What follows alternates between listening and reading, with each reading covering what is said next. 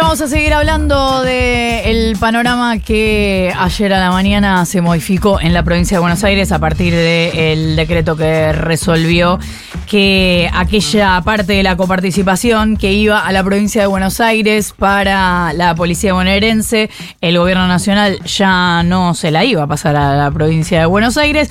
Y vamos a hablar un poco de eso y el panorama general con Gabriel Catopodic, ministro de Infraestructura y Servicios Públicos de la provincia de Buenos Aires. Gabriel, buenos días. Florencia Jalfón saluda. ¿Cómo te va?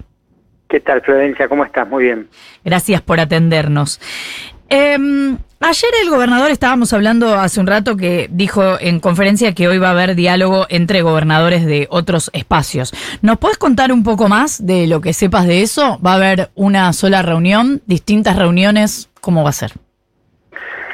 Me parece que va, va, ganando peso, Florencia, la idea de que este ya no es un problema del gobierno nacional con una provincia, con un partido político. Claramente lo que hay es una, una decisión eh, que encabeza el presidente Milei que, que, tiene que ver con, con, romper acuerdos, ¿no? con romper este, bases mínimas de convivencia en, en un país federal como, como, como el nuestro, con un presidente que, que ha decidido, bueno, quedarse con fondos que no le pertenecen, ¿no? Este, el presidente tiene tiene atribuciones, puede cambiar la grilla de Radio Nacional, puede decidir si con su presupuesto, el presupuesto nacional, decide financiar un programa o este, invertir en, en, una obra pública. Lo que no puede hacer es quedarse con plata que le corresponden a, a las provincias, y es lo que está haciendo eh, con, reteniendo coparticipación en algún caso o como lo hizo ayer con la provincia de Buenos Aires, eh, quedándose con un, con un fondo que, que, por ley y por decreto estaba asignado a la provincia de Buenos Aires. Y me parece que la respuesta eh, ya no es solamente eh, lo que está haciendo cada provincia para defender y para dar esa, esa discusión, como lo están haciendo cada uno de los gobernadores, ayer lo hizo Axel, no es solamente ir eh, a la justicia como, como lo va a hacer la provincia de Buenos Aires, yendo con, con, una presentación a la, a la, Suprema Corte de Justicia, sino que también es como este, se genera eh, un, un, acuerdo y, un, y una mayor fortaleza política de gobernadores que, de vuelta, eh, pertenecen a distintos partidos políticos, están parados en distintas lugares, pero, pero que hoy los une claramente este, la decisión de un gobierno nacional de estar, este, bueno, golpeando una unidad, golpeando de vuelta acuerdos y consensos básicos que, que son parte de, nuestro país. Eh, hay que siempre tener en cuenta eso, la Argentina es un país, no es un presidente.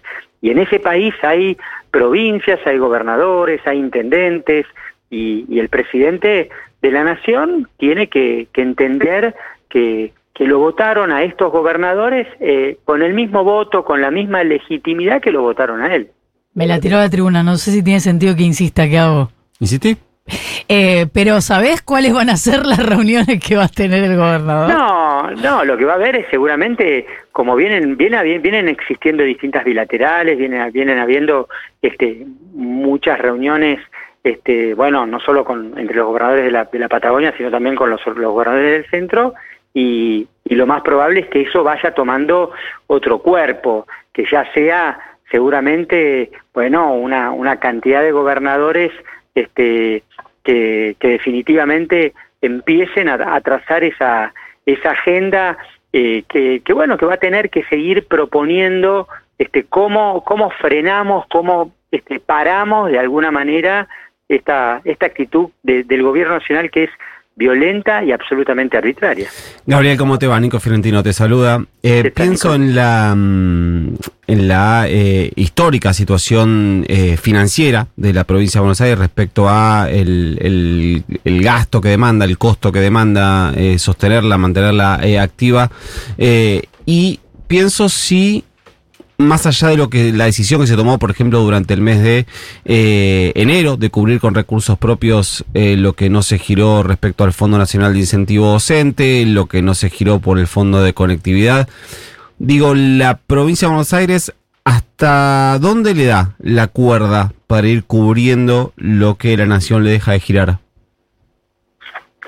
No, la situación por supuesto que es, que es, que es muy, pero muy delicada, eh, porque si vos tenés un gobierno nacional, Nico, que todos los días, todos los días, todas las mañanas en el boletín oficial va comunicando cómo, cómo va, van asfixiando este, a cada una de estas provincias, este, en todas es un problema y en la provincia de Buenos Aires este, mucho más, no hay dudas de que la provincia de Buenos Aires se está convirtiendo en, en, el banco de prueba de, de, todas estas este, decisiones y que todas esas decisiones que viene tomando eh, el presidente Milei dan este, de lleno al, al corazón de, de la provincia. Y lo más grave en todo caso es que hay un presidente que disfruta, ¿no? Hay un presidente que, que está de alguna manera este, disfrutando que, que los jubilados eh, y los docentes eh, tengan salarios muy por debajo de la inflación, eh, hay un presidente que, que, que, de alguna manera este, se alegra cuando ve que hay provincias que, que se van asfixiando y que entonces no pueden seguir invirtiendo en, en, en, salario de los docentes o en compra de patrulleros y equipamiento para, para las políticas de seguridad, como es en el caso de la provincia de Buenos Aires con lo que pasó ayer.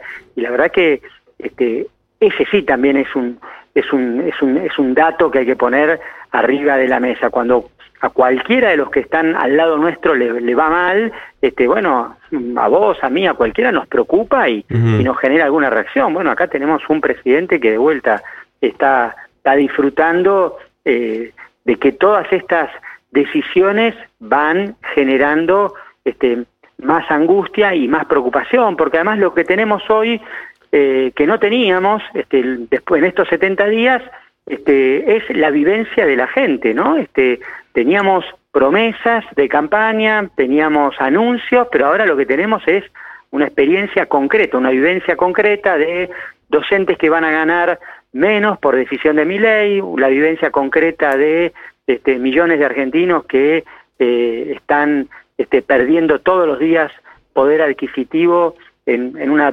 brutal transferencia de ingresos que generó mi ley con esa mega devaluación apenas llegaron. Bueno, eh, y la realidad es que eh, la cancha todos los días está un poco más inclinada, no, no ha tomado una sola decisión para el lado de los trabajadores, para el lado de los que producen, uh -huh. para el lado de los jubilados.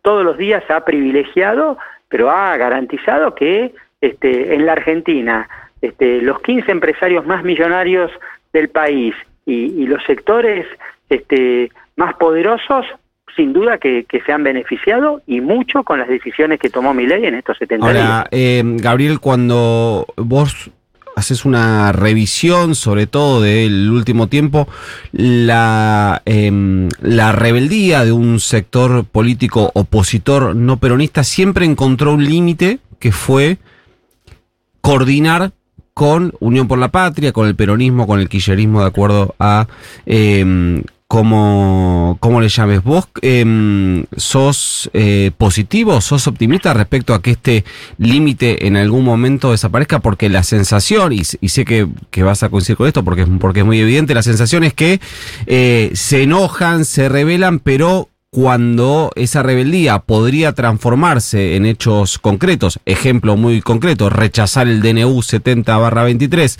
eh, en coordinación con el peronismo, dice, no, bueno, yo antes, antes de salir en la foto con, con el peronismo o con el quillerismo, prefiero no hacerlo. No le gustó. Era tan la buena pregunta. la pregunta, de verdad. Ah, para mí fue, fue larga igual, fue larga. Mí se ofendió. Fue larga, entiendo que fue medio un poco antirradial, lo que pasa que el, el concepto era tan bueno Mm, tenía, bueno. que, tenía que contextualizarlo bien. Sí. Para que. Para que se entienda. Hay una cosa que uh -huh. se viene repitiendo, que surgía también en la entrevista con que Silvia se Zapá, que se cortan las llamadas, sí. que estamos en el 2024, no se puede hablar. Bueno, el resto lo hablamos después. ¿Habrá escuchado la pregunta? Sí, la escuché, la escuché. Nico, este, a ver, eh, no hay dudas de que, de que tenemos que ir construyendo confianza entre, entre los gobernadores, no hay duda de que eh, hay políticas de mi ley, decisiones de mi ley todos los días que nos van juntando, bueno, aquellos que más allá de, nuestro signo político estamos convencidos de que no es por acá, estamos convencidos de que esto sale mal, sale mal. No hay ningún intendente, no hay ningún gobernador. El único que cree que este es el camino, el del ajuste, el de retener la coparticipación, el de insultar todos los días a gobernadores, a intendentes, a diputados, a periodistas. El único que cree que ese es el camino para que la Argentina salga adelante y para que resuelva sus problemas es mi ley. No hay ningún gobernador, ningún intendente que crea que esta es la forma.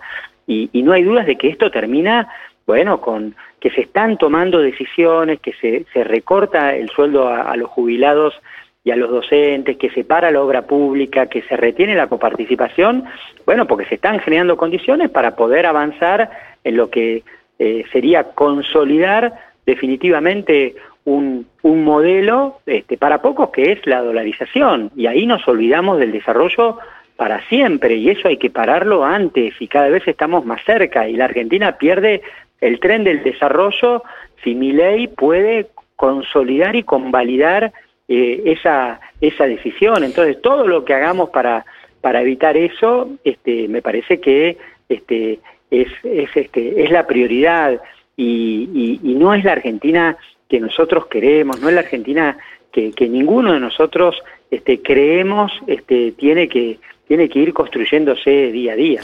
Ahora, Gabriel, vos decías, ningún eh, gobernador piensa como mi ley tengo mis dudas. Ayer el gobernador de Tucumán, Osvaldo Jaldo, dijo que no había apoyado el reclamo de Nacho Torres porque el gobierno de Chubut tiene que pagar la deuda y que se está diciendo una verdad a medias. Lo cito de memoria, seguramente lo escuchaste. No te voy a preguntar qué pensás de Jaldo, igual si me quieres decir no tengo ningún inconveniente, pero sí quiero saber si estuvieron en diálogo por este tema o si vale la pena tener diálogo con el gobernador Jaldo o si ya tomó una posición muy distinta de la de ustedes. No, me parece que en general lo que la mayoría de los gobernadores están coincidiendo, Florencia, es que, eh, digamos, mm, mi ley eh, eh, viene tomando decisiones todos los días para, para, para asfixiar y para, y para quebrar a las provincias, para dejar a los gobernadores en una situación de mucha, mucha debilidad y lo hace, bueno, como, como lo viene haciendo, ¿no? Este, con, con, con el látigo y, y, la, y la chequera y, y, reteniendo de vuelta, robando los recursos que le pertenecen este, a, la, a, la, a las provincias. Si, si mi ley quiere hacer un ajuste con el presupuesto nacional, por supuesto que no estoy de acuerdo, pero es una decisión del presidente. Ahora, lo que mm. no puede es quedarse con plata que no le corresponde y que sí le corresponden eh, a los bonaerenses en este caso o a los ciudadanos de cada una de las provincias. Y después tendremos que seguir dialogando con todos, eso no, no hay ninguna duda. Lo único que no vamos a hacer es sentarnos a dialogar para ajustar, lo único que no vamos a hacer es sentarnos a dialogar para convalidar un proceso que ponga a la Argentina, bueno, en una situación de no retorno como puede ser este, la dolarización. Gabriel Catopodis, ministro de Infraestructura y Servicios Públicos de la provincia de Buenos Aires, muchísimas gracias por habernos atendido. Gracias, chicos. Un abrazo.